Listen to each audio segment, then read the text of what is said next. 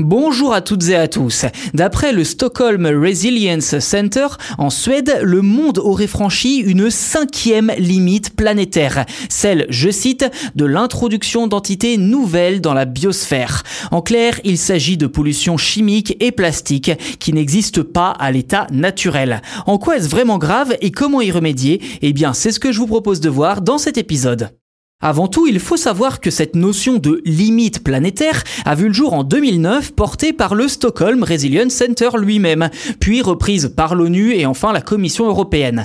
Au total, neuf limites planétaires ont été définies, je cite, le changement climatique, l'érosion de la biodiversité, la perturbation des cycles biogéochimiques de l'azote et du phosphore, les changements d'utilisation des sols, l'acidification des océans, l'utilisation mondiale de l'eau, l'appauvrissement de l'ozone stratosphérique, l'augmentation des aérosols dans l'atmosphère et enfin l'introduction d'entités nouvelles dans la biosphère. Jusqu'à maintenant, 4 limites sur 9 avaient été franchies, à savoir le changement climatique, ce n'est pas nouveau, l'érosion de la biodiversité, la perturbation des cycles biogéochimiques, de l'azote et du phosphore et les changements d'utilisation des sols. Mais comme je vous le disais en introduction, une cinquième l'a également été récemment.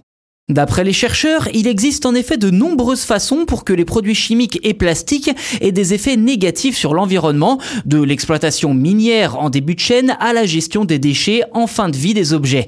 Mais finalement, le franchissement de cette limite planétaire n'a rien d'étonnant pour le CNRS, vu les taux d'augmentation de produits chimiques et de plastique en circulation. En 2016, les humains ont rejeté 11 millions de tonnes de plastique par an dans les océans, un chiffre qui depuis ne cesse d'augmenter.